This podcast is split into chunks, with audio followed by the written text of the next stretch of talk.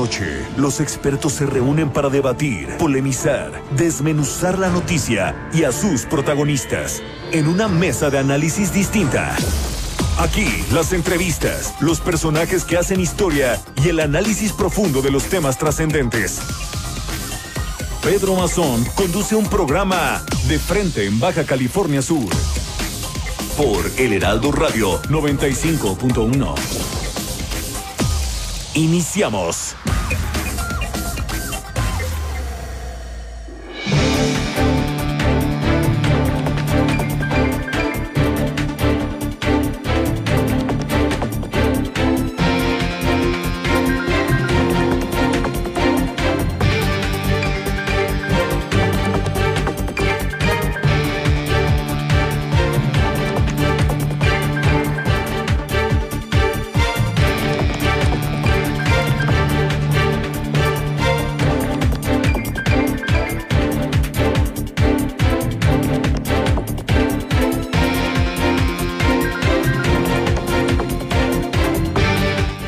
Amigos, ¿qué tal? ¿Cómo están? Les saludamos en este martes 24 de noviembre de 2020. ¿Escuchaste bien, Benny? Benny Tirado, 24 de noviembre de 2020. Hoy estamos prácticamente a un mes de la Nochebuena, a un mes de la Nochebuena, así que eh, quizá no haya abrazos como otros años, quizá no haya encuentros porque la autoridad así lo está solicitando entre familias, entre amigos, y pues hoy queremos invitarle a celebrar la vida porque la muerte está cada vez más afectando a nuestra eh, a nuestros seres humanos. Hoy hoy queremos recordar a un buen amigo que partió a Ezequiel Lizalde Rodríguez y donde quieras que estés, Ezequiel, con el aprecio y siempre, siempre con esa lucha que diste, que sembraste, supiste hacer amigos y hoy pues estás ya con el Creador. En la eternidad te mandamos un abrazo, donde quiera que estés. Gracias.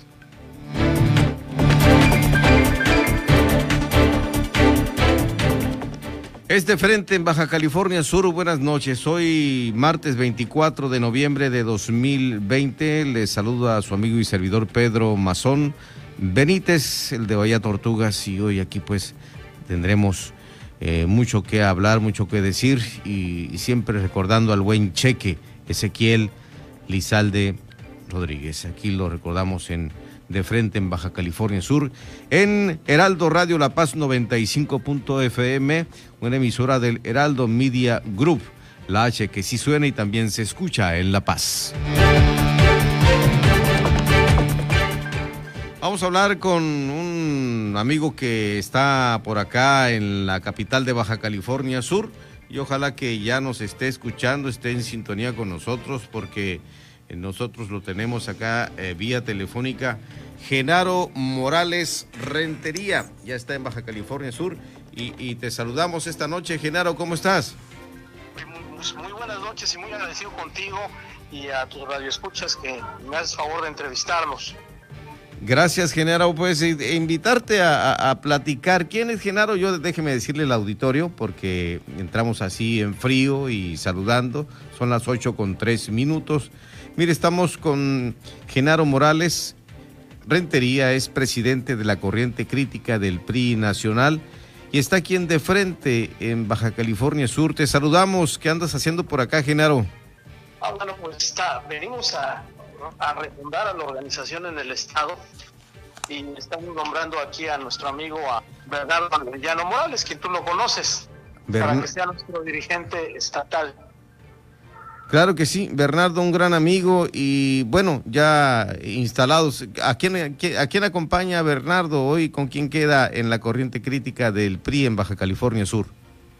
Queda, con una compañera este, como secretaria general eh, y, y, les toca a ellos pues llevar a cabo la organización de nuestra asociación civil que está adherida al PRI, que es una organización que tiene tradición al interior del partido, es la heredera de lo que fuera la corriente democratizadora encabezada por Cuauhtémoc Cárdenas, Porfirio Muñoz Ledo, entre otros distinguidos priistas, y pues lo tendrán que hacer a nivel estatal y a nivel municipal, ¿no? Para que empiecen a ser un referente no solo en la opinión pública, sino al interior del partido. Ingeniero, eh, Baja California Sur con siempre algunas derrotas que no se ha podido recuperar de aquel 1999, donde se perdió la gubernatura. Ha habido rupturas, ha habido eh, pues aquellas desbandadas. Hablamos también de que pues en el PRI las cosas no se estaban haciendo bien.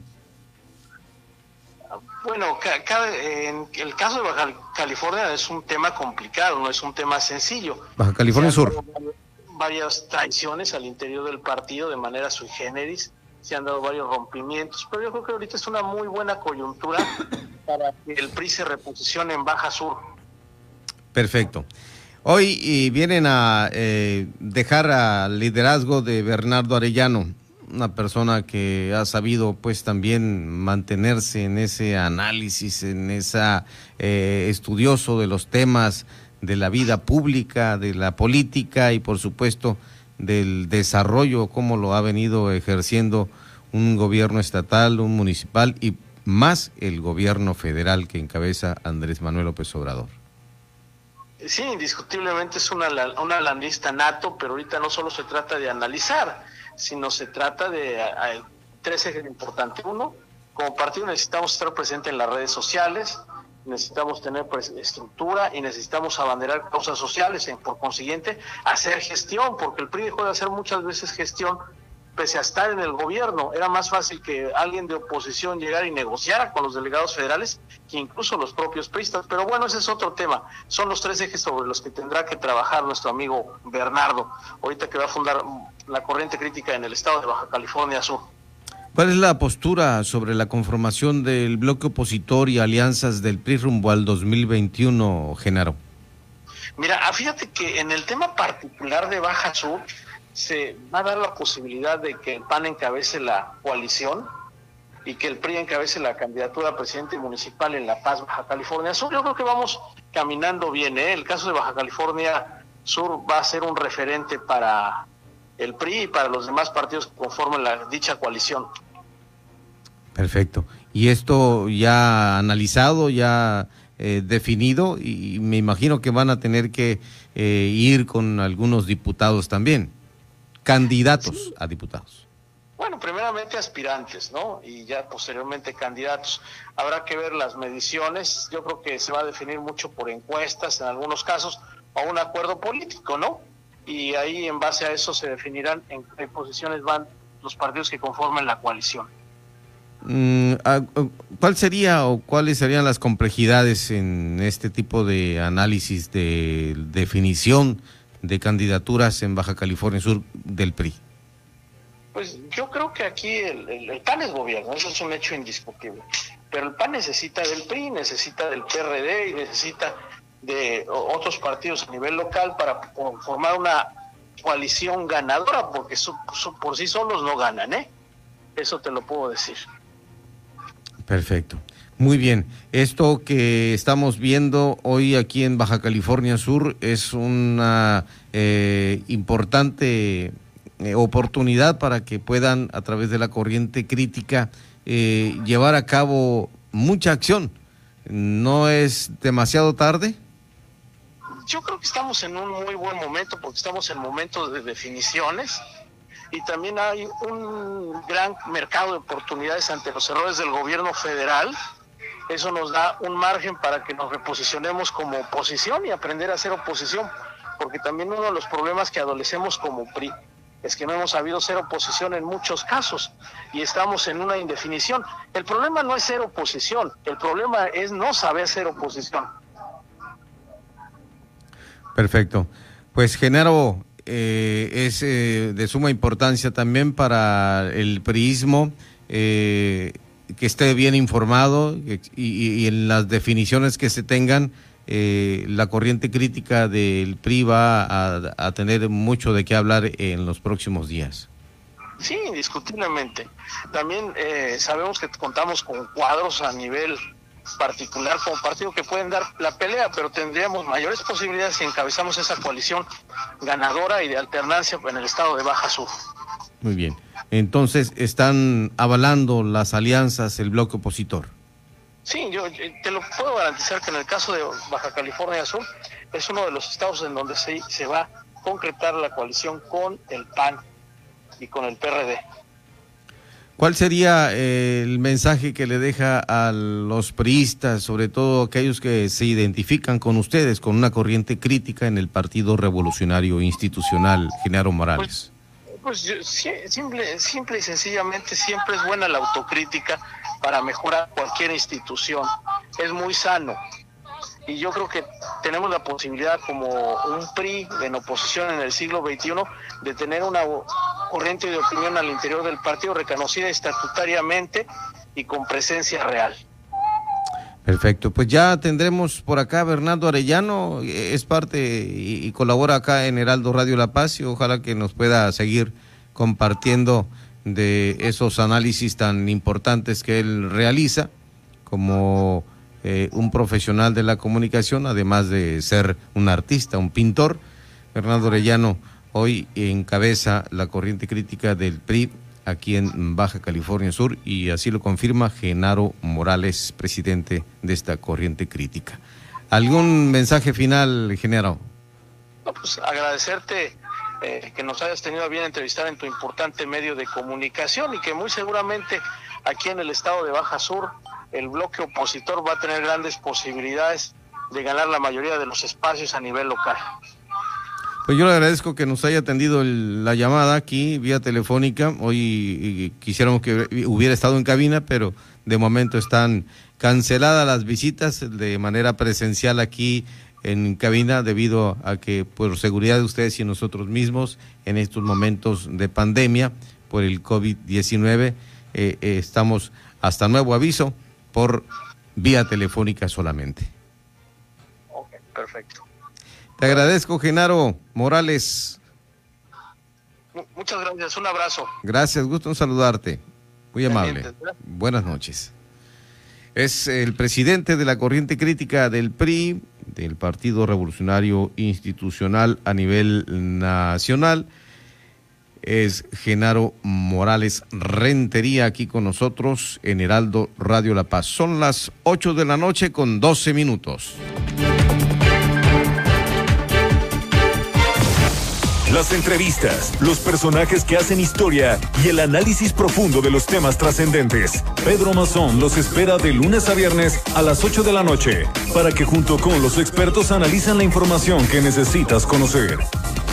De frente en Baja California Sur por El Heraldo Radio 95.1 FM.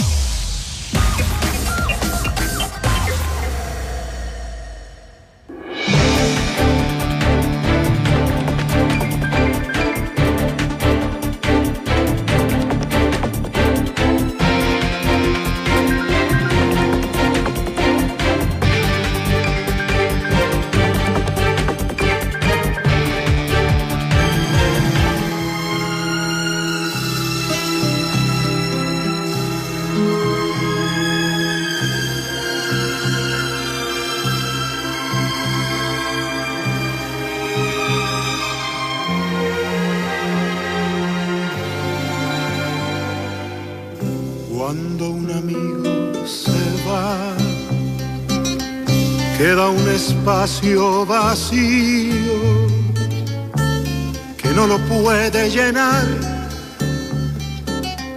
La llegada de otro amigo cuando un amigo se va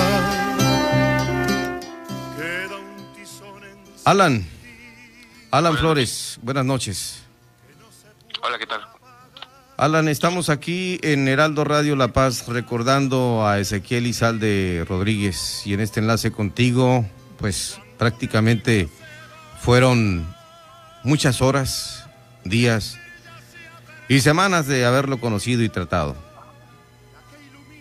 Sí, pues con Ezequiel tuve una amistad que inició el 27 de septiembre del 2015, cuando recién empezaba a trabajar como reportero y ahora pues hemos vivido tantas cosas, él y yo, que pues me parece, me parece un poco pues raro saber que eh, ha trascendido a otro plano, pero al mismo tiempo estoy orgulloso de él porque creo que logró lo que estaba, lo que estaba buscando, estaba buscando paz interior, estaba buscando estar tranquilo. Y ahora que estuvo enfermo por COVID y por sus escuelas y que se complicó todo al final por falta de cuidados, eh, pues decidí irme a vivir con él desde el día 6 de noviembre. Estuve, estuve con él. Afortunadamente pude vivir junto a él todos esos días hasta hace poquitos que, pues tuvo nuevamente complicaciones y tuvo que ser reingresado al hospital y ya de esa ya no salió pero la verdad es que esos días que estuvimos juntos, te compartía fuera del micrófono eh, que me gustaría que esto lo escucharan, porque sí es importante. Ezequiel, Ezequiel fue un reportero y un humano con un corazón enorme, pero al mismo tiempo él no era religioso, él no, él no, él no estaba pegado a ninguna religión. Y yo tampoco, nos considerábamos hasta hace poco ateos. No obstante, Ahora con esta situación, Ezequiel eh, no podía caminar, tenía sus piernas muy débiles ya, este, tanto estar en cama, sus pulmones estaban pues prácticamente destruidos, pero aún así seguía seguía vivo, seguía con un tanque, pero seguía y seguía trabajando, seguía viendo las noticias. Y eh, a lo que voy es que cuando él comenzó a mejorar en esos pequeños días que estuve con él, se le quitó la ansiedad, se le quitó se le quitaron las pesadillas y se acercó a Dios eh, de una forma en la que con mi mamá Adela Ramos, con mi tía Elvira Ramos y con su amiga Guillermina de la Toba, eh, él todas las noches, él quería rezar, él quería hacer oración a Dios. ¿Y qué pasaba? Pues que su frecuencia cardíaca se normalizaba. De tener taquicardias a veces se normalizaba con un rezo, con una oración, bajaba de, bajaba a la normalidad y podía dormir, podía descansar. Y siempre siempre que lo veía eh, después de ese tipo de ejercicios, eh, pues creo que él, él, él, realmente encontraba paz en su corazón. Y me decía, Alan, creo que esto de una religión, apegarse a lo espiritual, es algo que tengo que hacer ahora. Y lo voy a hacer y aquí estoy contento de saber que pues eso ayudó mucho a, Ezequiel porque además antes de antes de todo esto mm, él también estuvo yendo a psicoterapia para eliminar todos estos problemas que tenía de ansiedad por el COVID también. Y resulta ser que en su plática con la psicóloga le dijo estoy muy feliz porque encontré a Dios así se lo dijo. Y no sé yo lo escuchaba hablar y, yo he escuchado como que una persona con mucha paz, con muchas ganas de, curarse, de hacer las cosas bien, pero yo creo que él se preparó de manera inconsciente para poder trascender de otra forma. Y ahora que me dicen que pues aparecen sueños tocando la guitarra, como cuando tocábamos nosotros en estas dos semanas que estuve con él, cuando estábamos en una situación difícil. Estábamos muy contentos de, de, darnos cuenta de que se estaba manifestando en sueños de las personas y, y me lo dijeron. No fue como que yo fuera a buscarlas, sino que me decían, Ezequiel se me apareció en un sueño tocando la guitarra y estaba muy feliz. Ezequiel estaba en su casa con las ventanas abiertas, entraba la luz y él decía que sí era un lugar muy bonito. Y en otro sueño a una amiga se le apareció su mamá para decirle la muerte es trascendencia y que es evolución y que, él está bien. Entonces con todas esas señales que me han llegado, yo sé que él está bien gracias a que él supo canalizar su energía y su fuerza dentro de, a lo mejor en una religión puede ser, yo pienso que todos encontramos a Dios a nuestra propia manera y ese quien lo logró. Y yo creo que además de eso se lleva el amor de toda su gente después de haber hecho un gran trabajo periodístico. Sembró, sembró sembró muchos amigos, tuvo un corazón para hacer amigos en toda la extensión de la palabra. Sin duda, él en todos lados siempre que llegaba era buenos días, buenos días a todos. Ezequiel era una persona muy alegre, le gustaba mucho sonreír, decirle a la vida que sí hay de otra, ¿no? Que sí hay manera de, de sonreír a pesar de los problemas, de reinventarse, de volver a volver a nacer. En los últimos días en casa, Ezequiel ya sin fuerzas, sin fuerzas en las piernas, ya no podía caminar, pero hubo ángeles que se acercaron, Rosy Díaz y Alan Flores, dos de los grandes ángeles que tuvo Ezequiel Lizalde Rodríguez. Muchas gracias, Pedro. Pues fue, lo que como amigos y colegas consideramos que teníamos que hacer, porque simplemente cuando lo vi que de, plano ya su condición estaba tan mal, pues dije yo, no puedo estar a gusto en mi casa sabiendo que mi hermano está así. O sea, no puedo. Simplemente no, no me da. Y con la misma hablé y les dije, ¿saben qué? Me voy a ir para allá. Ya lo decidí. Y pues, ni modo. O sea, tuve que dejar atrás muchas cosas ahí. Pero no importa, ¿no? O sea, yo pienso que muchas veces esas son las decisiones que tienes que tomar para forjar tu carácter y para sembrar, o para algo más bien yo para devolverle a él un poquito de que él sembró, de lo que él sembró en mí como periodista, porque yo lo considero un maestro, además de un hermano. Un gran sentimiento humano, de corazón, creo que lo hiciste así, de esa forma, y obviamente lo hable tu labor, la entrega para con Ezequiel. Muchas gracias, Pedro, con todo corazón. Pues esto es de, de, recordar, ¿no? Tienes tus anécdotas, tu... Se desvelaban, me imagino, a veces eh, platicando, tocando la guitarra, cantando, eh, contando chistes.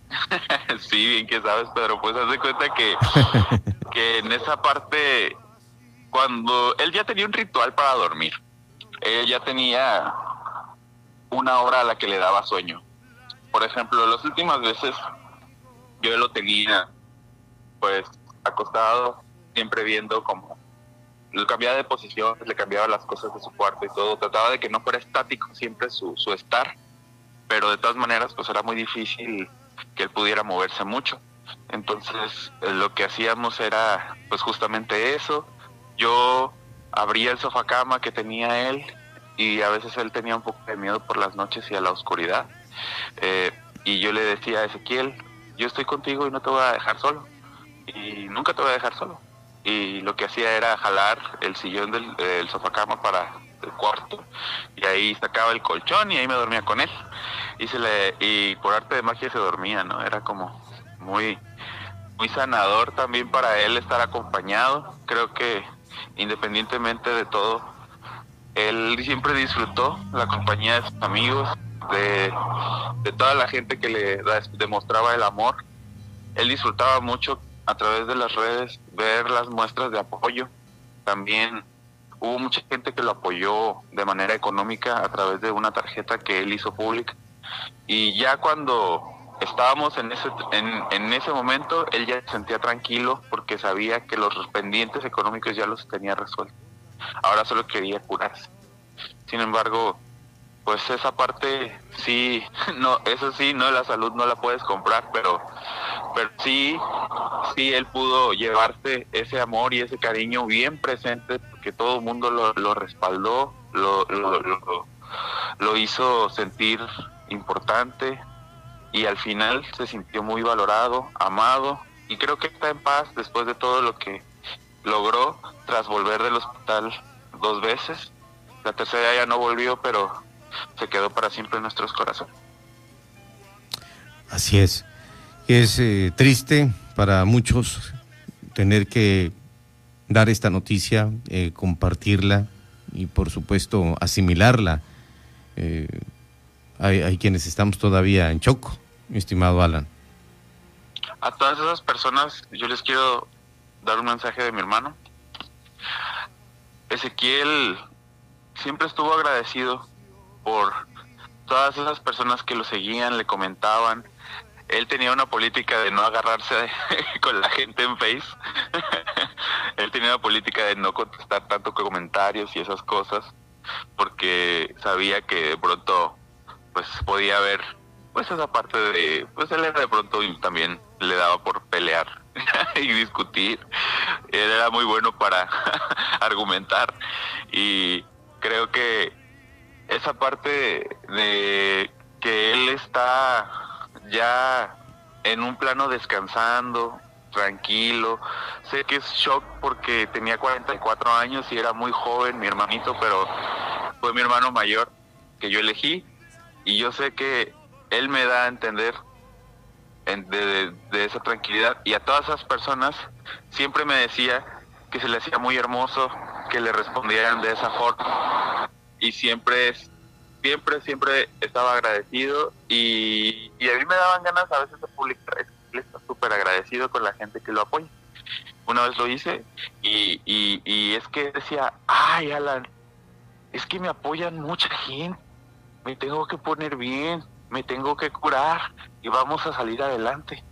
Claro, hermano, eso es lo importante. Y yo lo veía animado, lo veía con... Creo que ese amor que le dieron todos los que ahora están en shock y están tristes por su partida, pues ese amor lo tuvo de pie más tiempo. Entonces, hay que, hay que, hay que verlo con, con los ojos de la paz, con los ojos de la tranquilidad que él irradiaba. Así está él ahorita ya, fuera de esa jaula que era su cuerpo ya tan lastimado de, por ese virus. Y, y ahora se liberó de la prisión de huesos y ahora vuela entre nosotros y es parte del universo. Alan Flores Ramos, te mando un abrazo. El tiempo en radio, tú sabes que nos gana y habrá más tiempo para seguir eh, recordando, porque solamente así lo tenemos vivo a Ezequiel Lizalde Rodríguez. Descansa en paz, mi hermano. Y gracias a todos y gracias a ti, Pedro, por darte un espacio para hablar de, mi hermanito. Creo que siempre vamos a, estar juntos y quien así lo desee, así lo va a tener en su corazón también. Inmortal. Hasta luego, Pedro. Que estés bien. Buenas noches, Alan. Ánimo. Ánimo. Cuando un amigo se va queda un espacio vacío que no lo puede llenar la llegada de otro amigo. Cuando un amigo se va, queda un tizón encendido que no se puede apagar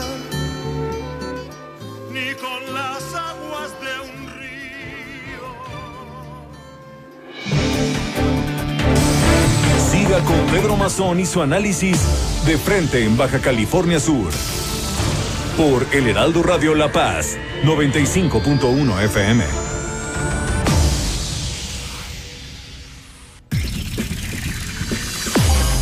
En el 95.1 de FM, Heraldo Noticias La Paz. La información más relevante generada al momento. Germán Medrano te espera con lo más actual de La Paz, Baja California Sur, México y el mundo. De lunes a viernes a las 2 de la tarde. Heraldo Noticias La Paz.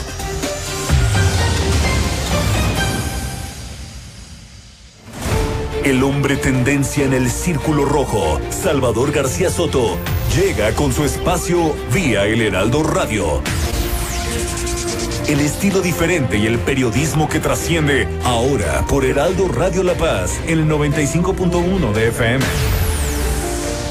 Con la H que sí suena y ahora también se escucha. Cuando los demás apenas comienzan, usted ya está muy bien informado. Las noticias con Javier Alatorre, con la cobertura radiofónica más grande e importante del país. Yo soy Javier Alatorre. Lunes a viernes al mediodía. Una alianza de Heraldo Media Group, Grupo Audiorama Comunicaciones. Heraldo Radio La Paz. Con la H que sí suena y ahora también se escucha.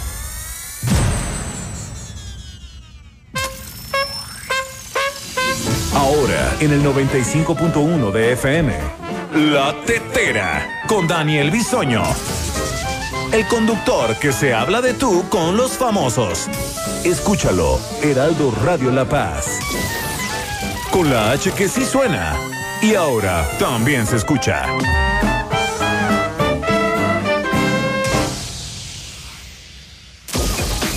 Mesa de análisis. De frente en Baja California Sur. Con Pedro Mazón. Por El Heraldo Radio La Paz. 95.1 FM. Continuamos.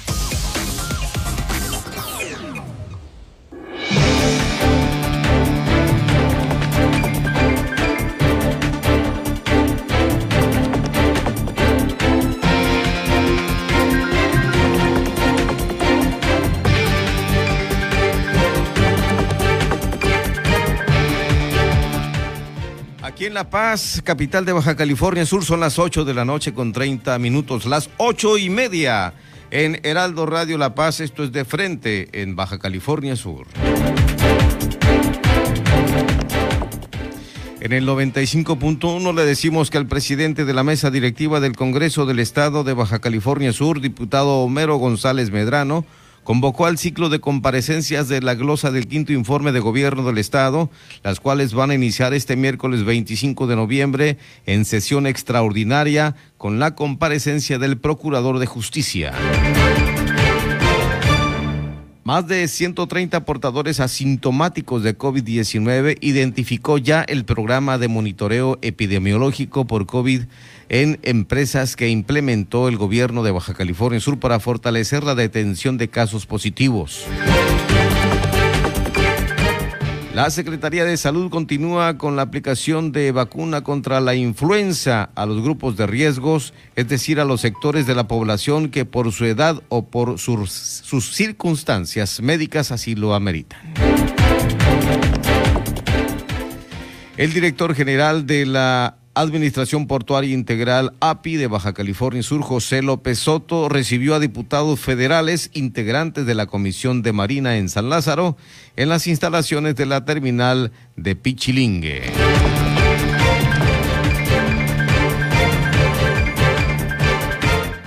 Continuamos, son ya las 8 de la noche, 32 minutos, 8.32. Vamos a pasar al siguiente eh, episodio aquí de, de Frente en Baja California Sur. Esta noche vamos a hacer un análisis que nos tiene ya preparado el compañero Luis Miguel Aragón. Esta noche aquí en De Frente en Baja California Sur, un análisis sobre la autorización de uso de la cannabis por parte del Congreso de la Unión. Y en Heraldo Radio La Paz, el comunicólogo Luis Miguel Aragón. ¿Cómo está Luis Miguel? Muy buenas noches. ¿Qué tal? Muy buenas noches, Pedro Mazón, líder de la RFAC, de la Asociación de Reporteros Sudcalifornianos. Decirte, antes de entrar en tema, que nos reconforta las palabras del compañero Alan, en el sentido de que Ezequiel se fue tranquilo y, y muy, muy cerca del creador. Y pues gracias por este espacio que le diste. Es lo más importante, Luis Miguel, eh, la base espiritual que quizá, como lo dijo Alan, no la tenía eh, eh, bien cimentada nuestro amigo Ezequiel, pero al final del día se fue con ello y, y- y se fue fortalecido en, en- en espíritu y alma. Sin duda alguna nos quedamos más tranquilos los que estamos y que creemos en el Dios. Y pues aquí estamos, aquí estamos, líder. Eh, ¿Qué pasa con la cannabis? A mí me gustó mucho lo que dijo el viernes, lo tuvimos por acá, el buen amigo eh, Edmundo Lizardi, y, y dice, no, es que eh, desde pequeños, desde niños, nos metieron a nosotros el hecho de, de que la, la marihuana para algo servía. Y bueno, y, y- y- me contó pues aquella canción que, que cantábamos de, de- en- desde el jardín de niños, ¿no? La cucaracha, la cucaracha ya no puede caminar porque le falta, porque no tiene marihuana que fumar. Y así, y, a- Exactamente. y así lo recordó, y así empezó con su tema, el, el buen mundo Lizardi. Te escuchamos. A mi reconocimiento. Señor que sabe mucho de, que conoce muy bien el, el idioma. Exactamente.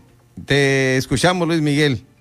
Claro que sí, permiso, líder. En el, la legalización de la marihuana en México. Hace apenas unos días, el Senado de México aprobó con 82 votos a favor, 18 en contra y 7 abstenciones, el dictamen que regula el uso y consumo de la marihuana.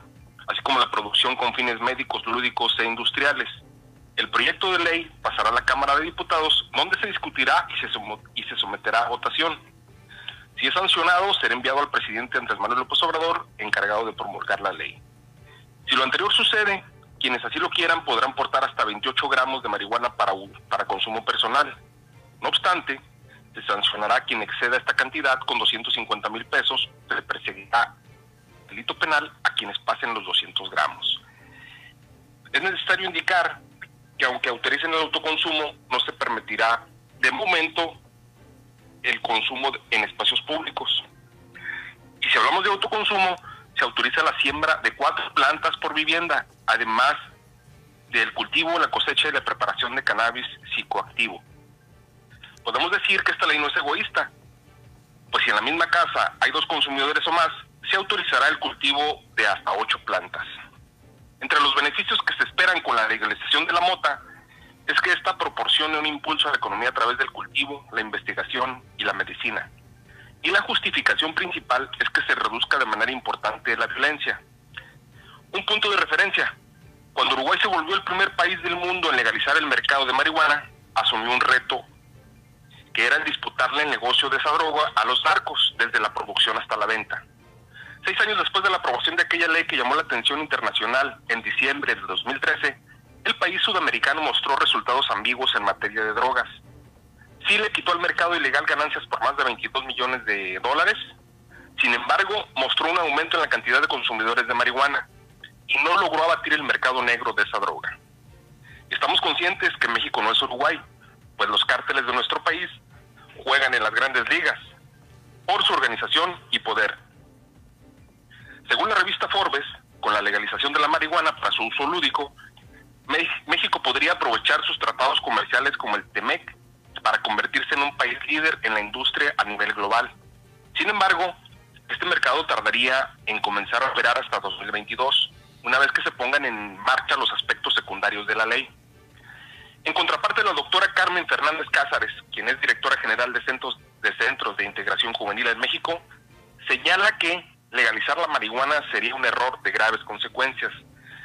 Apuntó que considerar que este proceso legal constituye una panacea con la cual desaparecerían sus problemas asociados es ilusoria, ya que legal o ilegal los efectos negativos de la marihuana sobre la salud, la sociedad y el Estado son los mismos.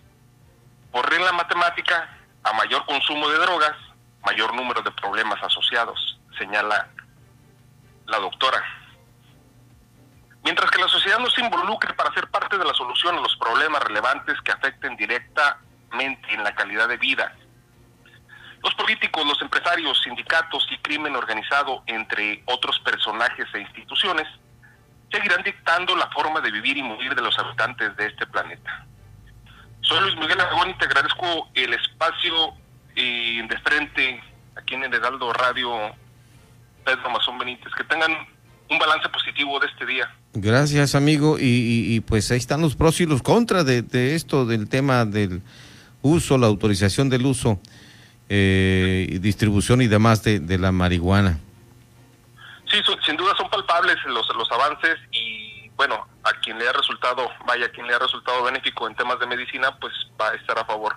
Sí, así es. Por otra parte, hay radicales que, que ingieren o sustentan que va a aumentar la violencia y y muchas otras cosas negativas para el país. A nosotros lo que nos queda es estar al pendiente, como, como cerré mi comentario, y hacer partícipe o participar más como sociedad.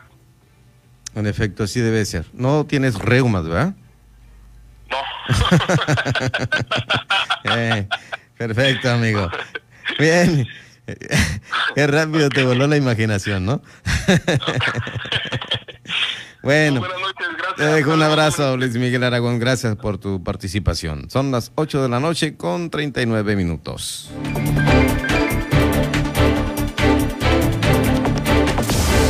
Las entrevistas, los personajes que hacen historia y el análisis profundo de los temas trascendentes. Pedro Mazón los espera de lunes a viernes a las 8 de la noche para que junto con los expertos analizan la información que necesitas conocer. De frente en Baja California Sur. Por El Heraldo Radio 95.1 FM.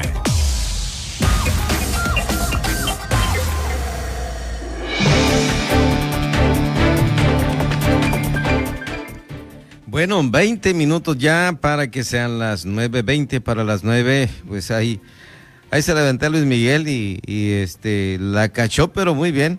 ¿Verdad, mi Beni? Bueno, ahí está el tema de que no tiene reumas, Luis Miguel. Saludos, pues. Van, van ya 20 para las 9 y tenemos con nosotros para dialogar del trabajo legislativo que ha desarrollado y por supuesto hoy levantó la voz en el Congreso del Estado para pedir se investigue a fondo el asesinato de la alcaldesa de Jamapa, Veracruz y también solicitar a, a la secretaria de Gobernación más protección a las autoridades locales. Es la diputada Marisela Pineda García, diputada representante del PRD en el Congreso local. ¿Cómo está, diputada? Buenas noches. Muy bien, muy buenas noches, pero muchas gracias por esta invitación. Y saludo a tu extensa audiencia. Gracias. Esto de, de, de generar más eh, protección a autoridades locales ya es algo que, que marca porque pues usted se está dando cuenta de que hay mucha inseguridad en ellos mismos. Así es. Sí, pues, vemos nosotros que la violencia hacia la mujer no cede, no ha bajado y lo estamos viendo. Cuando la mujer levanta la voz, nos quieren callar. Y nos quieren callar, pero no de una forma pacífica, sino eh, callándonos para siempre, como lo hicieron en Veracruz, en el municipio, para este, esta compañera presidenta municipal, en donde pues le privaron de su vida al estar emprendiendo esta, esta posición. Y también cómo se abalanzaron con la presidenta del Tribunal Superior de Justicia de Veracruz también, una mujer que Sí, eh, una mujer. eh, muy completa eh, en todo, en toda la extensión de la palabra, profesionista, eh, estudiosa, eh, respetuosa del marco legal y demás, y la quitaron. Así es. Eh, verdaderamente, no sé cómo llamar esto, un llamado de, de pues a la ciudadanía, a, la gente que, hace este daño tan, pues, tan grave hacia la mujer. Nosotros nos preparamos como mujer, queremos participar, ayudamos a nuestros, a nuestras parejas, a nuestros hijos, a los varones, y no no hay una reciprocidad hacia la mujer. Vemos con tristeza que en este tiempo todavía hay estas actitudes tan mezquinas hacia la mujer. Y, y más en casos como del mismo gobierno, ¿no? Que, que oye, te quito Sí. porque te, te vas porque te vas. Te vas porque te vas. Y, y más una pena que me da en que, fíjate, estamos aquí en, en Baja California y recibimos una penosa este, noticia de que el secretario general de gobierno, Eric Cisneros, que haya hecho, bueno, esta omisión para proteger a la EDIR. Eso verdaderamente es vergonzoso. Bueno, ahí está el tema con, con don Eric Cisneros. Ojalá que eh, pues salga a aclararlo porque pues, no, no, no, nos, no nos ha comunicado por acá con la gente nuestra, de por acá de los medios. Pero sí es muy importante pues que, que esto ya no siga aconteciendo, no más daño a la mujer en los diversos sentidos, ni afectaciones cuando sus aspiraciones y sus derechos son justos y ya legales en la mayoría de los casos.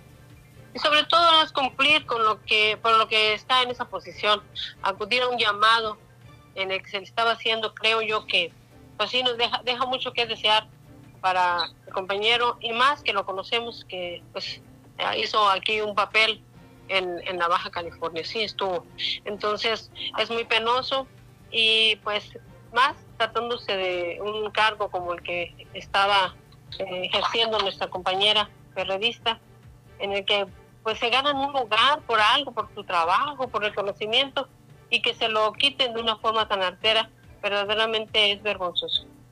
Bien, queremos escucharle eh, también acerca de esto que nos eh, dio a conocer el- al cierre de la semana anterior, que fue su informe número dos de las Sí. actividades legislativas y, y de gestión social también. Cómo no, pero mira, pues eh, estuve participando, solicitando, eh, o más bien presentando una iniciativa con proyecto de decreto al artículo 12 de la ley de turismo, con la finalidad de crear consejos consultivos de turismo, esto en todo el estado. Sabemos que nuestro estado pues la mayoría de su ingreso es a través del turismo.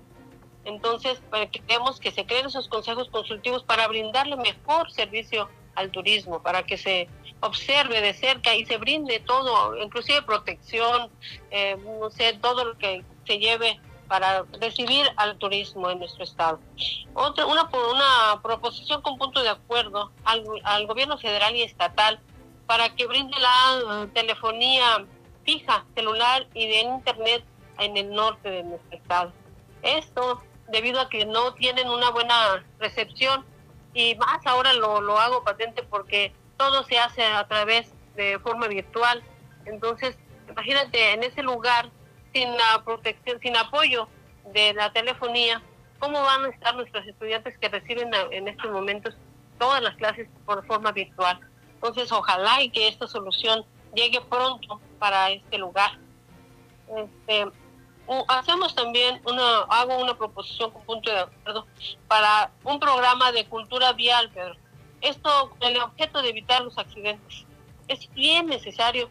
Muchas veces nada más obtenemos el carro y no sabemos la señalización, no sabemos qué es lo que tenemos que hacer, los carriles de alta y de baja velocidad. Entonces por eso se provocan muchos accidentes. Eso y muchas más cosas, ¿sí? Por eso solicité un programa de cultura vial en todos los sentidos, en todo, en todo el Estado. una iniciativa de reforma al artículo 59 del Código Civil para, en lugar de seis meses, 15 días, para registrar a los recién nacidos, que sea de siete días, y, y para poder tenerle y brindarle protección al menor. Esto lo hacemos porque inclusive se ha dado casos en los que se raptan a los niños y no sabemos ni cómo eh, les ponemos o cómo se llaman, qué apellidos tienen. Por eso es muy importante el registrarlos a tiempo. Eh, hizo un pronunciamiento donde se sigue el procedimiento de las querellas en asuntos de robo a casa habitación, que muchas veces nosotros que, que somos, este, bueno, que llega la gente a robar a las casas, se cansa la gente porque dicen no nos, no nos atendieron y es perder el tiempo y por eso a veces no hacen las denuncias. Estoy solicitando que se le dé el seguimiento a las querellas por el asunto de, este, de esta naturaleza, para brindar protección a todo, todo todos los que vivimos en este, en este lugar. Eh, diputada, antes de que continúe, estamos hablando con la diputada Marisela Pineda García, diputada del PRD, eh, acerca de su informe que presentó la semana pasada. Eh, esto de la cultura vial, la presentación de la propuesta, eh, ¿cómo es? ¿Es fomentar en los medios de comunicación este tipo de cultura? Eh, ¿Estarla replicando? Sí, y además de que se exijan los cursos de capacitación las pruebas de manejo. En, e, cuando se hacen las pruebas de manejo te preguntan cómo te puedes conducir y muchas de las veces no se lleva a cabo. Y tú ves a veces en los, en los, en los carriles de alta velocidad a vuelta de rueda y, mucho, y en los otros, al contrario, van muy recio. Entonces, eso se debe de tener una cultura. Aquí nosotros tenemos algo que no hay en otros, en otros lugares, como son los cuatro altos. ¿Quiénes llegan primero? Hay que tener preferenciales. Entonces, hay una serie de medidas que tenemos que optar para poder conducirnos, este Pedro. Y es muy importante esto porque también hay muchos casos de personas de adultos mayores, pero ya muy mayores, que están conduciendo vehículos y eh, póngale que, que, sea una velocidad mínima, pero eh, corren mucho riesgo ellos y también eh, terceras personas. Así es. no sé si está aplicado en el, en el reglamento vial, no, no, no, lo conozco a fondo, pero sí, sí considero que, que este tipo de cosas eh, eh, deben de evitarse. Ah, sí, sí, se tiene que resaltar la señalización, muchas de las veces no la no las toman en cuenta y es muy importante, ¿sí? Que conozcamos la señalización, hacia dónde tenemos que conducirnos, qué tenemos que hacer, eso es de verdad, verdaderamente lo tenemos que conocer todos. Hay que desempolvar todo eso, desempolvarlo y volverlo a, replicar y aprovechar todos los medios de comunicación ahorita que hay mucha eh, gente que ya está metida en la internet para poder a través de las redes sociales eh, meterle en, la mente, en los ojos todo lo que lo que debe de, de hacer de manera ordenada en esta cultura vial que usted está promoviendo. Es muy importante esto. Eh, hoy hice, eh, presenté un punto de acuerdo en donde estuvo verdaderamente discutido por la donde se solicitó la concientización para poder eh, enseñar, o no más bien programas para poderles brindar a los policías y que sean conscientes en el manejo, en el, cuando recogen a una persona, cuando la abordan, cuando una persona comete un ilícito, que se le debe de conocer de la mejor manera. No porque cometan un ilícito los pueden golpear, los pueden lastimar, entonces lo tienen que concientizar. Eh, y la verdad que pues estuvo muy eh, discutido y llegamos a un buen término creo que mis compañeros apoyaron y les agradezco que esto se brinde porque hay una vinculación muy amplia con la Comisión de Derechos Humanos y se amplió de una forma positiva. Entonces yo verdaderamente agradezco esto porque es en, bien de todo el pueblo. Exactamente. Quien sale ganando es la sociedad, diputada Marisela. Así es, es hacia eso, hacia eso me conduce. Perfecto. Sí, también eh, eh, hice un pronunciamiento al sector salud eh, en la solución del abasto de medicamentos para problemas con cáncer. Verdaderamente en estos momentos, imagínate si no tienen, el, sector salud no cuenta con este abasto, pues qué, qué desastre, qué desastre se comete, ¿no? Porque las personas que acuden con esa con ese entusiasmo de que van a, a, ser atendidos y con el medicamento y que no lo tengan, pues es verdaderamente desastroso. Tenemos que concientizarnos de que primero educación, salud, eh, seguridad, esos tres puntos debemos de revisarlos y, estar en prioridad. Perfecto. ¿Y, y, algo más que nos quiera eh, dar a conocer, eh, diputada? Sí, en mi informe, como lo dije, no nada más legislamos, también acudimos a la gestión social. Y yo me he acercado al, tanto al ayuntamiento como al este, al gobierno estatal con muy buenas respuestas, Pedro. Eh, yo obtuve el apoyo del ayuntamiento en algún momento para poder eh, eh, brindarles la recolección de basura, el alumbrado público, la colocación de señaléticas, los reductores de velocidad en puntos específicos de, de aquí de nuestra ciudad, con muy buena respuesta. gestiones también para llevar a las colonias programa de bacheo la colonia. Gestiones ante la instancia de gobierno donde a una servidora, a través de, de fui, quitamos unos bordes de, que estaban obstruyendo la salida del agua y se metían a una colonia que se llama Dios del Sol con buenos resultados. Gestión ante el organismo operador municipal del sistema de agua potable y alcantarillado donde se revise y se optimice el servicio, ¿sí?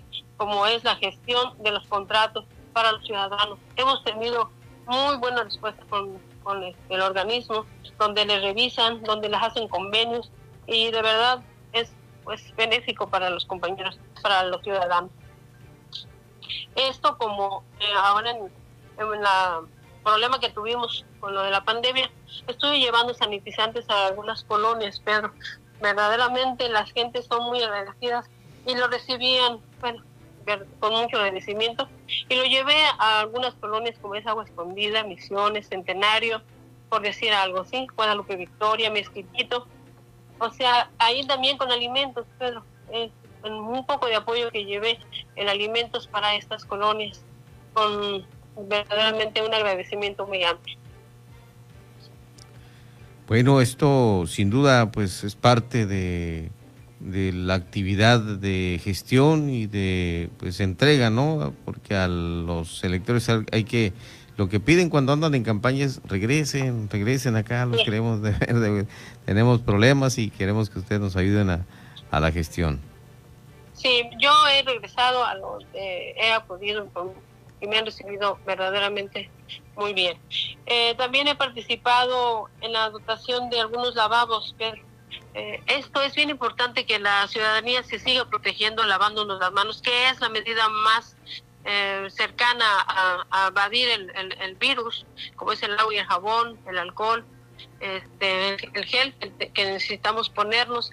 Y he participado en dotar de este tipo de lavabos en algunos lugares.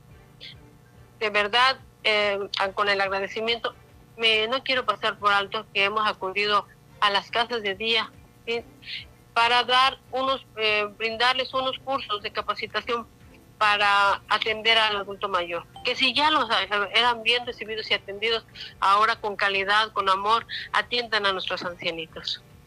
Con una respuesta igual, muy agradecida a los, las personas que están laborando y todavía vamos a, vamos a llevarle más cursos de capacitación para que a los ancianitos, a nuestros adultos mayores, les brinden amor y calidad de vida.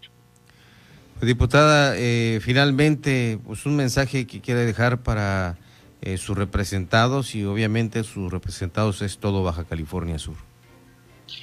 Pues decirles que en este tiempo que nos queda voy a poner todo mi entusiasmo, todo mi dedicación para eh, atender tanto al, llamado de la ciudadanía como el mío propio en poner eh, iniciativas que traigan un beneficio a los ciudadanos. Bueno, ahí está el mensaje de la diputada Marisela Pineda García, es la diputada del PRD en el Congreso del Estado de Baja California Sur, con esta información muy importante acerca de lo que ha realizado en la actividad legislativa y de gestión. Diputada, gracias, muy buenas noches. Muchas gracias a ti, Pedro. Un saludo amplio. Que esté bien, gracias, que descanse. Gracias, buenas noches. Las 8 de la noche con 55 minutos.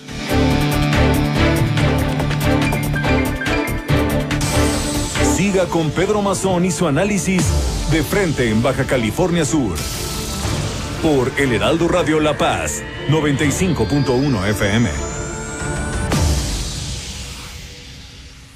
Marisol Gacé, en la estación de autobuses de Nogales, el joven antropólogo Carlos Castaneda conoció a Juan Matus, un viejo chamán del pueblo yaqui. Pepe Gordon, y a 60 años de aquel encuentro, en la hora nacional traeremos la voz del escritor José Agustín para hablar del misterio de Castaneda y el Don Juan. Y tendremos la poderosa voz de Rosy Arango que le canta a nuestras raíces mexicanas. Nos escuchamos este domingo por todas las estaciones de radio del país a las 10 de la noche en la hora nacional. Crecer en el conocimiento. Volar con la imaginación. Esta es una producción de RTC de la Secretaría de Gobernación.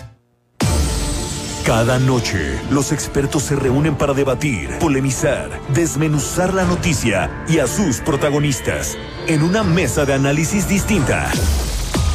Pedro Mazón conduce De Frente en Baja California Sur. Por El Heraldo Radio 95.1 FM.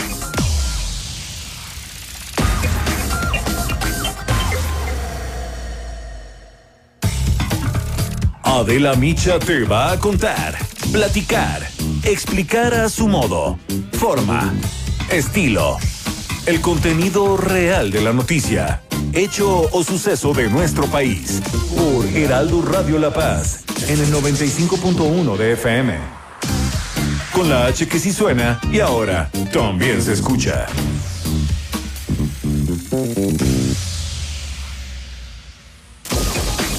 Mesa de análisis. De frente en Baja California Sur. Con Pedro Mazón. Por El Heraldo Radio La Paz. 95.1 FM. Continuamos.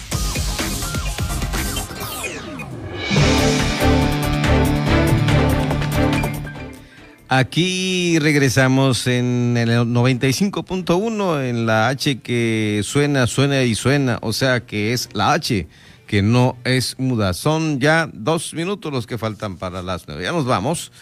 Eh, así le hemos informado esta noche aquí en Heraldo Radio La Paz. El presidente de la mesa directiva del Congreso del Estado de Baja California Sur, diputado Homero González Medrano, convocó al ciclo de comparecencias de la glosa del quinto informe de gobierno del Estado las cuales iniciarán este miércoles 25 de noviembre en sesión extraordinaria con la comparecencia del Procurador de Justicia. Más de 130 portadores asintomáticos de COVID-19 identificó ya el programa de monitoreo epidemiológico por COVID en empresas que implementó el gobierno de Baja California Sur para fortalecer la detección de casos positivos. La Secretaría de Salud continúa con la aplicación de vacuna contra la influenza a los grupos de riesgos, es decir, a sectores de la población que por su edad o por sus circunstancias médicas lo ameritan. El director general de la API, Administración Portuaria Integral de Baja California Sur, José López Soto, recibió a diputados federales integrantes de la Comisión de Marina en San Lázaro, en las instalaciones de la terminal de Pichilingue. Así le hemos informado en esta noche del martes 24 de 2020 a un mes de la Nochebuena. Soy Pedro Mazón, síganos en las redes sociales. Estamos en Twitter, arroba Pedro Mazón B, arroba Pedro Mazón. Por supuesto, estamos también por ahí en Instagram, en Facebook, la página donde está transmitiéndose este programa también en podcast, en Pedro Mazón Benítez y también en otras redes sociales. Síganos, estamos siempre a su servicio. Gracias, Benny Tirado, en los controles técnicos. Que pase usted la mejor de las noches.